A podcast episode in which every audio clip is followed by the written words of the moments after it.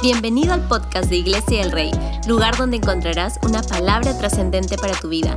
Estamos muy felices de tenerte con nosotros y cual sea el lugar donde te encuentres, creemos que Dios transformará tu vida con el mensaje de hoy. Hola, quiero darte la bienvenida a nuestro tiempo de devocional. Estamos hoy en nuestro día número 9 y continuamos aprendiendo en relación a las parábolas, parábolas que Jesús nos dejó plasmado a través de los evangelios. Y qué linda oportunidad que tenemos la de conocer, aprender e ir un poquito más profundo en relación a cada una de estas historias, siempre comparadas en su gran mayoría con el reino de los cielos. Y en esta hora quisiera que vayamos juntos al libro de Mateo, el capítulo 13, versículo del 44 al 46. En realidad son como dos parábolas que a veces lo han puesto por separado o mencionado por separado. Es la parábola del tesoro escondido y de la perla escondida. Dice Mateo 13 del 44 al 46. El reino del cielo es como un tesoro escondido que un hombre descubrió en un campo. En medio de su entusiasmo, lo escondió nuevamente y vendió todas sus posesiones a fin de juntar el dinero suficiente para comprar el campo. Además, el reino de los cielos o del cielo es como un comerciante en busca de perlas de primera calidad y cuando descubrió una perla de gran valor, vendió todas sus posesiones y la compró. Mirar esta historia que Jesús está hablando en relación al reino de los cielos siempre es muy interesante y sobre todo que trae la el interés de poder mirar qué hay de esta historia, qué hay detrás de esta historia, qué hay ah, de bendición y edificante para mi vida o para nuestras vidas. Me gusta mirar porque quisiera que primero deslindemos todo tipo de dudas, porque cuando leemos el verso 44, nos habla de la historia o de la situación que un hombre descubre un tesoro en un campo. La historia es breve, pero nos muestra que el campo no era de él. Descubre un tesoro en un campo que no era de él. Dice, el reino de los cielos es como un tesoro escondido que un hombre descubrió en un campo. No dice que era su campo, ni tampoco era su, su propiedad. Pero dice que en medio de su entusiasmo lo encuentra, pero lo vuelve a esconder nuevamente. Y él se va y vende todas las posesiones que él tenía a fin de juntar el dinero para comprar el campo. Esto quiere decir que el campo donde él encontró el tesoro no le pertenecía, tenía un dueño. Muchos estaremos diciendo, ay, me parece un poco deshonesto lo que hizo este hombre porque ¿cómo es que encontró un tesoro en un lugar que no era de él y finalmente fue y vendió todo lo que tenía para alcanzar no solamente el campo, sino sobre todo el tesoro que estaba escondido en el campo. Eh, para aclarar las dudas, en realidad dentro de la ley judía se estipulaba, porque para aclarar, porque no vayan a pensar algunos que este hombre hizo un artificio o actuó de una forma incorrecta para apropiarse del tesoro. La ley judía decía que todo lo que estaba dentro de tu casa era tu propiedad, dentro de tu casa, o sea, dentro del lugar donde habitabas. Pero si estaba fuera del lugar donde habitabas, ya no era tuyo. Me dejo entender. Aunque el campo le pertenecía a otra persona, no estaba dentro de su propiedad. Entonces, no obró de forma incorrecta, ni mucho menos ah, fue alguien que quiso engañar al dueño del campo. Espero que nuestras dudas hasta allí queden eh, zanjadas, porque él no había roto ni quebrantado nada en relación a la propiedad privada o la propiedad ajena. Pero nuestro trasfondo es el mensaje de esta parábola. Y mira lo que dice, que el, hombre con el entusiasmo de haber encontrado un tesoro, yo no sé cuándo fue la última vez que encontraste algo valioso. Espero que haya sido en tu casa y no en la casa de otro, pero eh, no sé cuándo fue la última vez que encontraste algo tan valioso. No quiero hablar de esto, sino quiero hablar de eh, el entusiasmo que causó en ti, ah, la reacción que, que tú y yo o cualquier persona puede tener cuando encuentra algo que es de gran valor. La Biblia muestra que este hombre que tuvo todo el entusiasmo, pero vendió todo lo que él tenía en posesión para comprar el campo donde estaba el tesoro. Y esto definitivamente es nuestra ah, experiencia con Dios, la experiencia con el Evangelio, porque no hay nada en esta vida que sea mayor al entusiasmo, al regocijo que produce el conocer a Dios, el tener una relación con Dios. Yo no sé cuánto o cuán ah, dispuesto estás de poder vender todo lo que tienes, por así decirlo, para alcanzar la experiencia de tener el tesoro más grande de tu vida. La experiencia del Evangelio, la experiencia de tu relación con Dios, la experiencia de tener una vida donde sabes que Dios es tu Padre, no solamente es tu Creador, sino que es tu Padre, es nuestro Salvador a través de Jesús, pero sobre todo que no habrá nada en este mundo que pueda compararse a ese tesoro tan maravilloso de disfrutar una relación con Dios. Y sobre todo la capacidad que debemos tener de poder estar dispuestos a dejarlo cualquier cosa que pueda impedirnos, porque dice, y me, llama mucho la atención, dice, vendió todas sus posesiones. Hay veces son nuestras posesiones las que nos impiden disfrutar del tesoro más grande que Dios tiene para ti y para mí. A veces nuestras posesiones se han apoderado de nosotros. A veces son las cosas que tenemos las que en realidad se han apoderado de nuestra vida. A veces tratamos de actuar como dueños, pero en realidad parece que lo material se ha adueñado de nuestro corazón, de nuestra mente, de nuestra vida, de nuestro tiempo, que a veces decimos, no, no, no, no tengo tiempo para Dios, no tengo tiempo para hacer esto, no, no puedo. Hemos dejado que otras cosas se apropien de nuestra vida y por eso estamos negándonos al tesoro más grande que Dios puede ofrecernos. A comparación de lo que este hombre vivió, él encontró el tesoro más grande, pero él estuvo dispuesto a vender todas sus posesiones con el único objetivo de comprar el campo donde estaba el tesoro. Hoy más que nunca necesitamos ser conscientes de cómo y cuánto estamos dispuestos a hacer por Dios. La Biblia habla que cuando Jesús estaba aquí en la tierra, mucha gente quería seguirlo, mucha gente quería ir detrás de él, pero Jesús estaba hablando sobre el precio. Si usted logra mirar Lucas, el capítulo 13, Jesús va a tomarse un tiempo para hablar en relación a lo que cuesta seguir a Cristo. Mucha gente estaba queriendo seguir a Cristo, pero no todos estaban dispuestos a pagar el precio que realmente iba a demandar el proceso, la decisión de seguir a Cristo. Es importante que usted y yo miremos desde esta perspectiva porque este hombre es un gran ejemplo para hoy en nuestros días también ser desafiados a poder hacer lo que él hizo. La Biblia dice que él juntó todas sus posesiones, juntó todo lo que tenía con el único objetivo de comprar el campo, porque en el campo estaba el tesoro, porque en ese campo estaba el tesoro que él había escondido. Y muchos estarán diciendo, pero es una aventura muy, muy, este, de la historia, porque hoy en día tú puedes cavar y no vas a encontrar tesoros. Porque antiguamente los grandes tesoros no se guardaban en los bancos. Los grandes tesoros no terminaban en, bóvedas, sino eran enterradas, porque eran los lugares supuestamente más seguros y no existían los bancos. Hoy en día hay cosas que Dios ha puesto en tu vida que no están enterradas en un banco, que no están guardadas en una bóveda.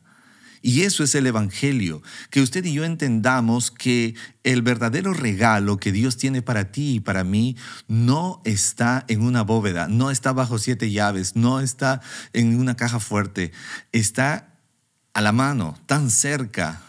Jesucristo vino para salvar al mundo, para regalarnos la experiencia de la salvación y que usted y yo podamos experimentar una nueva vida en Cristo, pero cuán dispuesto estás a poder hacer más que solamente un esfuerzo, sino como este hombre, a sacrificarlo todo con el único objetivo de comprar ese campo donde está el tesoro, el único tesoro que puede cambiar y transformar tu vida. Jesús estaba diciendo, el reino de los cielos es como un tesoro escondido, es como un tesoro escondido, que un hombre lo encontró. Tenemos que entender que el valor del Evangelio para nuestras vidas no es un valor ínfimo, no es un valor mísero, sino que es algo trascendente, eterno, valioso, no tiene valor monetario. Y es que hoy en día, en una sociedad tan materializada como la que nos ha tocado enfrentar, pensamos que el Evangelio es simplemente ir a una reunión. Pero esto no es así. El apóstol Pablo dijo en una ocasión, no me avergüenzo del Evangelio porque es poder de Dios. Él, en su palabra, inspirado por el Espíritu Santo, resume el Evangelio de esta forma. El Evangelio es poder de Dios para salvación de todo aquel que cree. ¿Se ha dado cuenta que el Evangelio es un gran tesoro? ¿Te has puesto a pensar que el Evangelio que muchas veces decimos y profesamos es el mejor tesoro que Dios ha podido dejarnos? Pero nuestra perspectiva debe cambiar, porque para que este hombre haya hecho todo lo que hizo con el único objetivo de alcanzar el campo donde estaba el tesoro es porque él tenía un alto conocimiento de lo que acababa de encontrar. Mucha gente hoy en día no trasciende en su cristianismo porque no ve el Evangelio como un tesoro. Mucha gente no está trascendiendo en su fe porque no ve el cristianismo como un gran tesoro.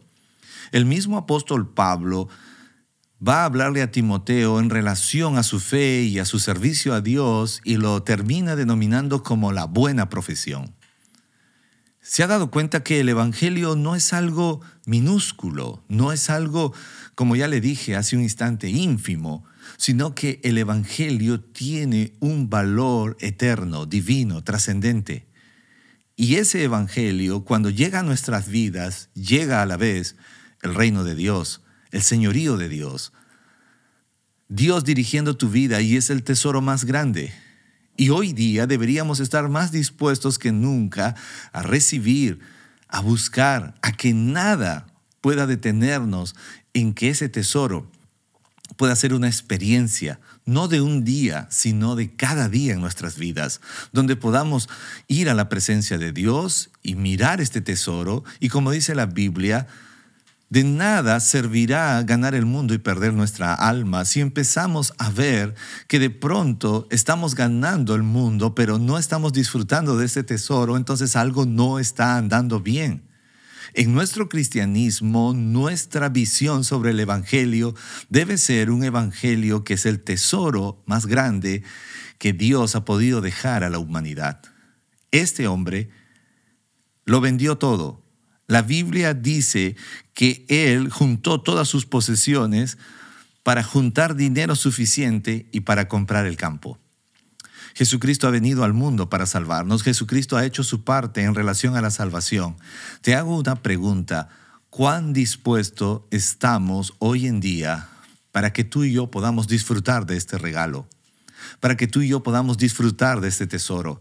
Disfrutar de este tesoro no es solamente vivir celebrando perdón de pecados, sino es también celebrar el deseo de hacer la voluntad de Dios. Desde el momento que aceptamos a Jesucristo como nuestro Señor y Salvador, pues de ese día es que morimos a una vida simplemente humana y empezamos una nueva vida en Cristo, donde nuestros deseos ya no están basados en nuestras emociones, sino más bien en la voluntad de Dios. Este hombre lo juntó todo con el único objetivo de vender y comprar ese campo donde estaba el tesoro. Necesitamos darle el valor correcto a nuestra fe, a nuestro cristianismo, al Evangelio, a ese regalo maravilloso que Dios nos ha dado. Porque usted y yo, si no disfrutamos de este regalo, es sencillo, lo estamos perdiendo. Alguien dijo una vez, nadie sabe lo que tiene hasta que lo pierde. Que este no sea nuestra experiencia.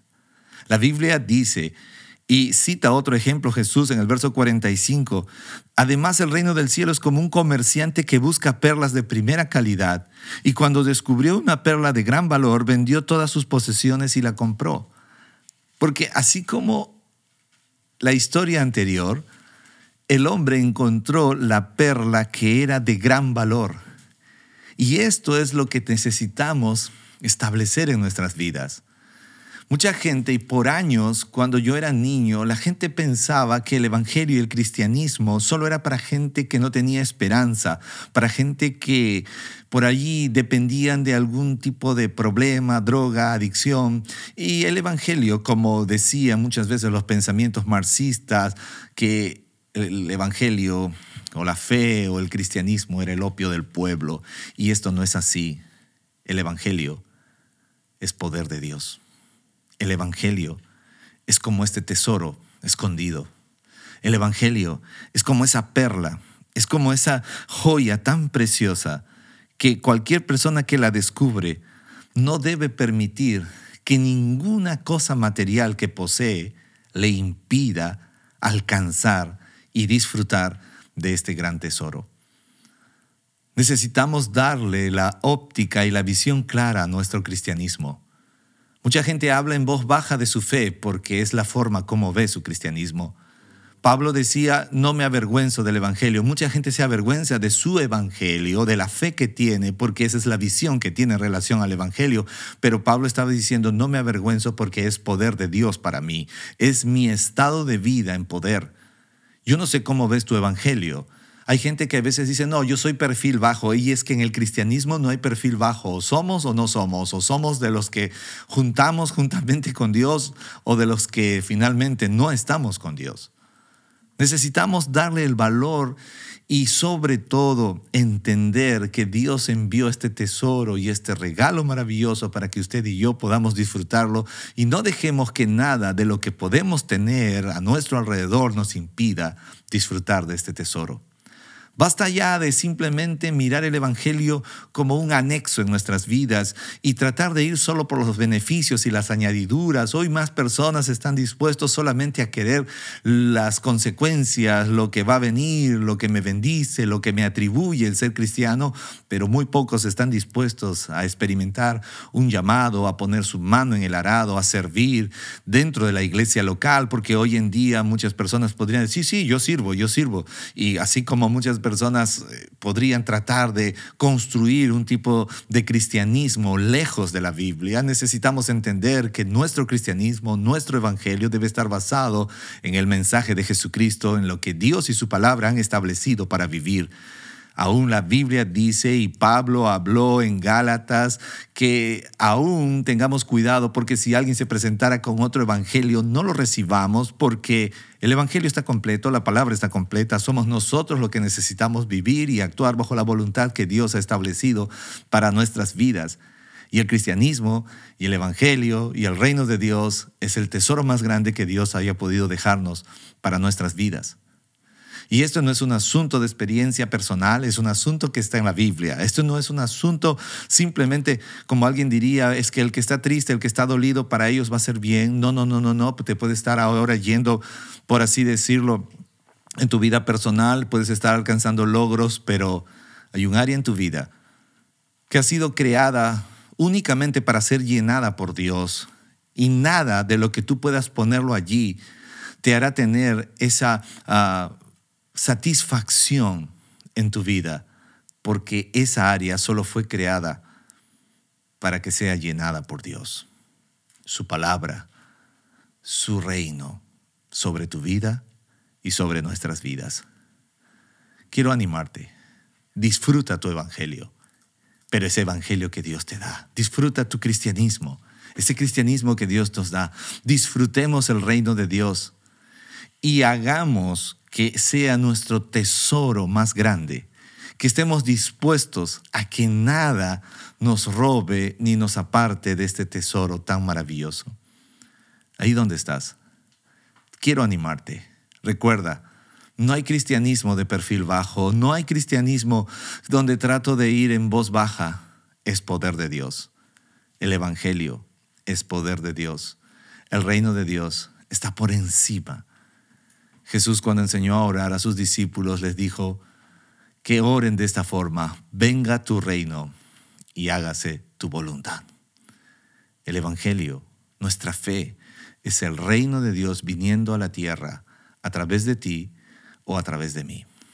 ¿Qué te parece si podemos orar y decir, Dios, gracias, que me has dado un regalo y un tesoro tan grande? Pero debo reconocer, Dios, que muchas veces no he tenido la visión ni la óptica correcta en relación a este regalo. Perdóname porque muchas veces mi cristianismo, mi fe, el evangelio que he desarrollado, no le he dado el valor correcto según las escrituras, no le he dado la visión correcta según tu palabra. Perdóname porque muchas veces he querido hablar de mi fe en voz baja o muchas veces lo he tratado de forma minúscula y tu reino no es así. Tu palabra dice, Señor, que este es el tesoro más grande que has podido dejar para nosotros a través de Jesucristo. Es la herencia más grande que nada ni ninguna cosa material puede superarlo en valor ni puede reemplazar lo maravilloso que es la experiencia del reino tuyo en nuestras vidas, de tu reino sobre nuestras vidas. Señor, que ninguna cosa nos impida ir detrás de tu deseo de experimentar este regalo maravilloso. Como alguna vez citó Pablo, Dios, que ninguna cosa nos separe del amor de Dios que es en Cristo Jesús, Señor nuestro. Ayúdanos no solamente a encontrar este tesoro, sino a amarlo, a protegerlo, a atesorarlo, pero sobre todo también a compartirlo con aquellos que necesitan de un mensaje de amor, de salvación, de poder, de victoria. Señor, que ninguna cosa, ninguna barrera que nosotros mismos hayamos construido nos impida disfrutar de este regalo tan maravilloso que tú nos das. Te agradecemos Dios, en el nombre de Cristo Jesús. Amén. No hay nada más hermoso que la experiencia del reino de Dios en nuestras vidas y que necesitamos mejorar nuestra perspectiva en relación a la palabra Necesitamos mejorar nuestra perspectiva en relación a cómo vemos nuestra experiencia con Dios, cómo vemos nuestro cristianismo. Recuerda que no hay nada que pueda ser mayor a este regalo, a este tesoro que Dios nos ha dado a través de Jesucristo. En esta hora quiero agradecerte por seguir en esta linda experiencia de disfrutar ah, nuestro devocional y que podamos seguir aprendiendo y conociendo más de lo que Dios tiene para ti y para mí. Quiero invitarte a disfrutar nuestra noche de conexión hoy jueves a las 8 de la noche en nuestro centro de conexiones y si estás a la distancia puedes hacerlo a través del Zoom y disfrutar de un lindo tema que estaré compartiendo en relación al tiempo. Administradores o esclavos del tiempo y también de todo lo que tienen nuestros jueves de conexión, conocer personas, animarlo, compartir y disfrutar la compañía de ellos. Allí nos vemos en nuestra siguiente transmisión. Que Dios los bendiga. Bendiciones.